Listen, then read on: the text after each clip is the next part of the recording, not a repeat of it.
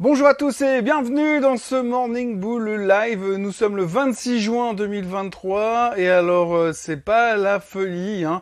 On a trouvé des nouvelles choses pour s'occuper un petit peu ce week-end au niveau de la finance.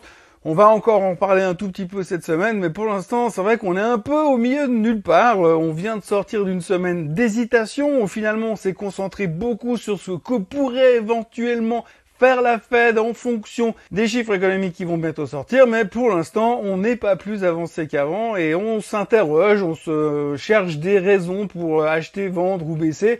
Euh, c'est vrai que c'est compliqué euh, de trouver notre chemin au milieu de tout ça parce qu'on est un tout petit peu perdu. En plus, il fait très chaud, c'est vraiment à fond le début de l'été et on n'a peut-être pas forcément envie de se concentrer sur les marchés financiers qui eux continuent à avoir une vie propre avec une volatilité relativement basse et une difficulté à trouver la suite du chemin pour le moment.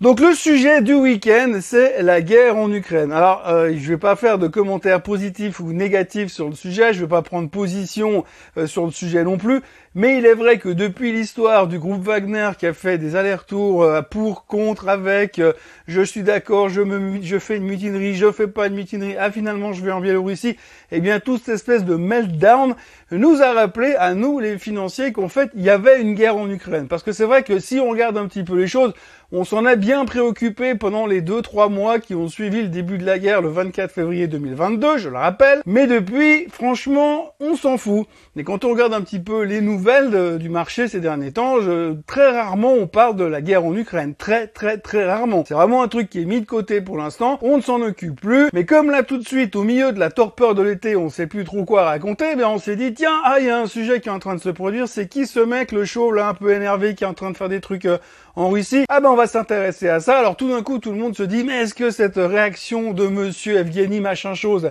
est quelque chose qui affaiblit Poutine? Est-ce que ça a une implication sur les marchés boursiers? Qu'est-ce qui va se passer sur les bourses mondiales à cause de ça? Euh, Moi je pense que Evgeny machin truc, il doit bien rigoler parce que de toute façon, il n'y aura pas d'impact aujourd'hui sur les marchés. On en a parlé tout le week-end. Tous les journaux ne parlent que de ça. Vous ouvrez le FT ce matin, c'est Evgeny pris au truc là qui parle partout. Euh, tout le monde aborde le sujet. Mais que va faire Poutine? Comment va-t-il réagir On s'en fout depuis une année. Et là, tout d'un coup, tous les experts sont de sortie et puis quand vous regardez entre ce qui s'est passé dimanche, samedi et ce qui se passe ce matin sur les marchés, on voit déjà que c'est oublié et que tout le monde s'en tape, même si la plupart des journaux ne se préoccupent que ça. Et je parle des journaux financiers, hein. Wall Street Journal, Barron's, ils sont tous dessus en disant mais que va-t-il se passer maintenant au niveau géopolitique? Bah rien, comme d'habitude, visiblement. Donc ça, c'est le sujet qui a occupé la plupart des médias financiers ce matin, c'est la suite de la guerre en Ukraine. Alors pour donner deux, trois petits exemples, si vous regardez le niveau du S&P 500 où nous sommes aujourd'hui, c'est exactement le même niveau où nous étions quand la guerre en Ukraine a commencé. Alors on peut même pas dire que la baisse qu'il y a eu entre le reste de l'année 2022 et le rebond de ce début 2023 a quelque chose à voir avec, avec la guerre en Ukraine puisque tout le monde s'en fiche, c'était à cause de l'inflation et de la hausse Ça c'est clair et net. La culpabilité est éprouvée, est confirmée, ça n'a rien à voir. Mais l'un dans l'autre, on est exactement au même niveau où nous étions sur le S&P 500. Alors coïncidence ou signe céleste, je n'en sais rien. Toujours est-il qu'on est exactement à ce point d'inflexion et que ça nous permet de nous poser des questions ce lundi matin parce que pour être franc, il n'y a pas grand chose à parler. L'autre sujet de ce matin, c'est la récession. Quid de la récession? Arrive-t-elle? N'arrive-t-elle pas?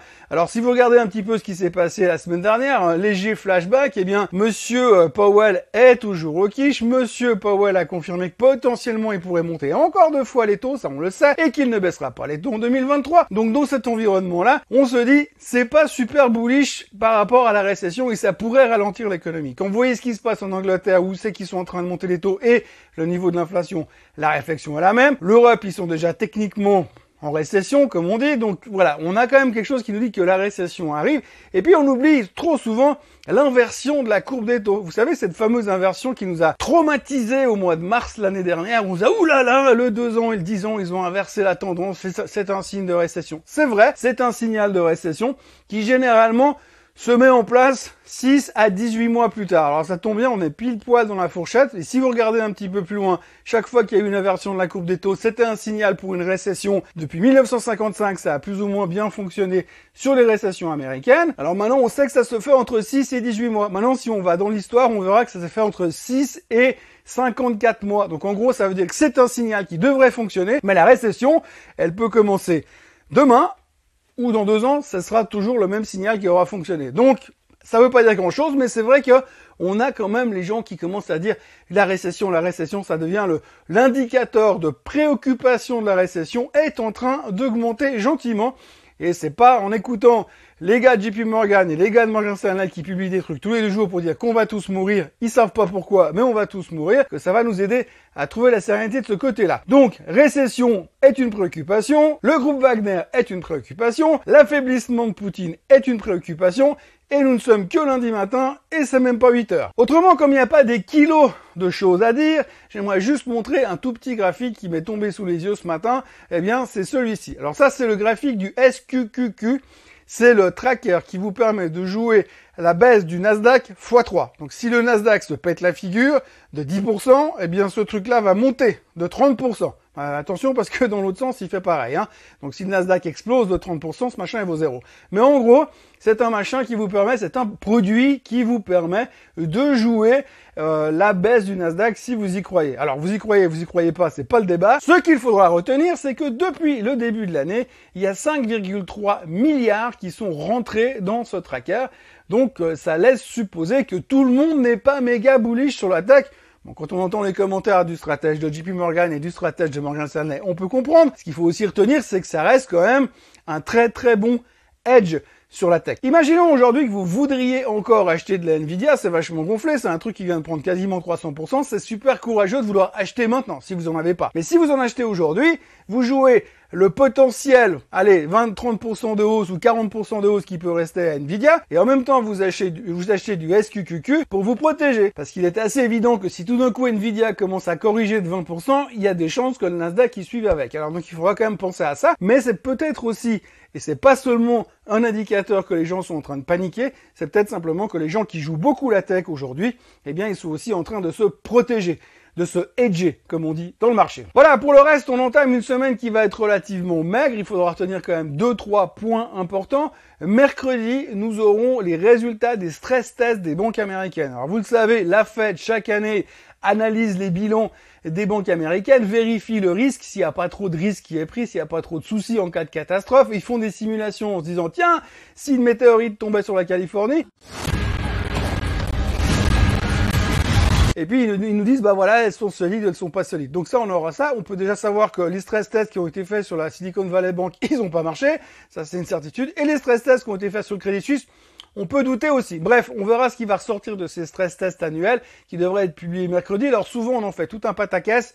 Et puis il en sort rien du tout, mais il faudra quand même surveiller la chose. On notera aussi que à la fin de cette semaine, c'est la fin du trimestre, c'est la fin du mois, et c'est aussi la fin du semestre, donc c'est le milieu de l'année où tout le monde va faire son petit bilan pour se dire bon ben maintenant qu'est-ce qu'on fait pour le reste de l'année? Donc il y a pas mal d'interrogations qui vont se produire et il y a pas mal de gens qui vont prendre des décisions en disant moi je prends les profits. Et puis on verra pour la deuxième partie de l'année il faut quand même pas oublier qu'on a fait quand même des 16 17 18% sur le S&P 500 et que de l'autre côté euh, sur certains titres les performances sont stratosphériques. Euh, pour certains peut-être que euh, cette demi-année suffira amplement et qu'ils ont peut-être envie de prendre un peu de vacances ces prochains temps. Alors moi je vous rassure, les vacances j'en prends pas, je serai là de toute façon pour vous faire vos vidéos le matin, donc ça ça change pas grand chose. Et puis il faudra aussi retenir une chose importante cette semaine, Vendredi, il y aura les chiffres du PCE. Alors le PCE, vous savez, c'est le chiffre préféré de la Fed. C'est celui qu'ils aiment, qu'ils adorent, c'est leur meilleur ami.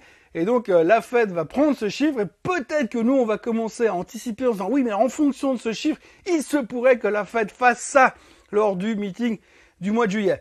C'est absolument pas une certitude, mais c'est probablement ce qu'on risque de faire. Donc n'oubliez pas, PCE, vendredi après-midi, c'est le chiffre de la semaine qu'il faudra euh, retenir. Voilà, pour le reste, il me reste à vous souhaiter un, une belle journée, deux, un très bon début de semaine, trois, vous recommander de vous abonner à la chaîne Suisse en français, et puis surtout de revenir me voir demain matin à la même heure et au même endroit, histoire que je me lève pas pour rien. Allez, bonne journée, force et courage, à demain